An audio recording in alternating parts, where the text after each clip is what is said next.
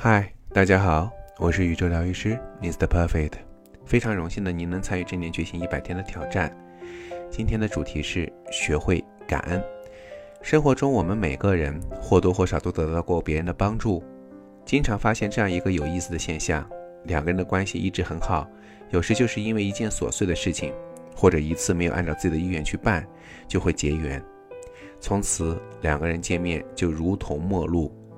也许我们每个人都会犯同样的错误，就是别人对我们有十次好，有一次不好，前面的十次好就会被我们全部抹杀。别人扶了你一把，也许你很快会忘记；别人踩了一你一脚，也许你永远会记在心中。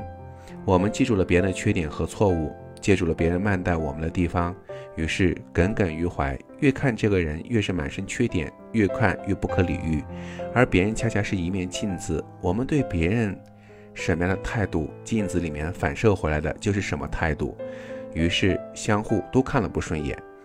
原来一个很小的缺点，在各自的眼中被无限的放大，看这个人简直就是眼中钉，简直就是肉中刺，必须拔出而后快。当别人看你不近的时候，你总是记住别人的坏，所以在这里面，你慢慢的就会去放大这个缺点。反过来，如果你心中记住了别人的好，哪怕别人对你的点点滴滴的好处，你都默默记在心里，慢慢的，你心中的怨气就会消散，心胸也自然变得开阔了。善待别人，其实就是善待自己。专挑别人的缺点，不容别人的人，必然会感觉良好，看不到自己身上的缺点，从而丧失改正的机会。学会感恩，可以让你看到另外的一个世界。它对改善我们的心理健康以及增进人际关系都是非常有重要的影响。怀着感恩的生活，会让你感受到一些曾经被忽略的细节点，比如公交车准时到达，陌生人为你扶门，或者是早上醒来阳光照进你的窗户，每一个细小的时刻都串联在一起，形成了一张幸福的网。随着时间的推移，它会增强你注意美好事物的能力。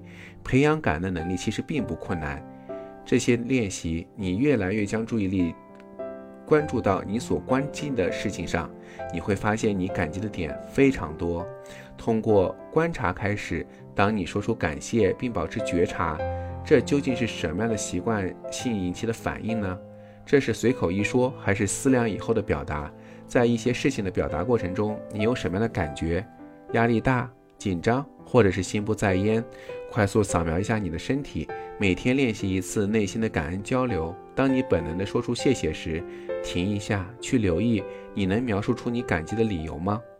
学会感恩，学会观察自己。伴随着今天音乐的响起，想想今天你该对谁感恩一下。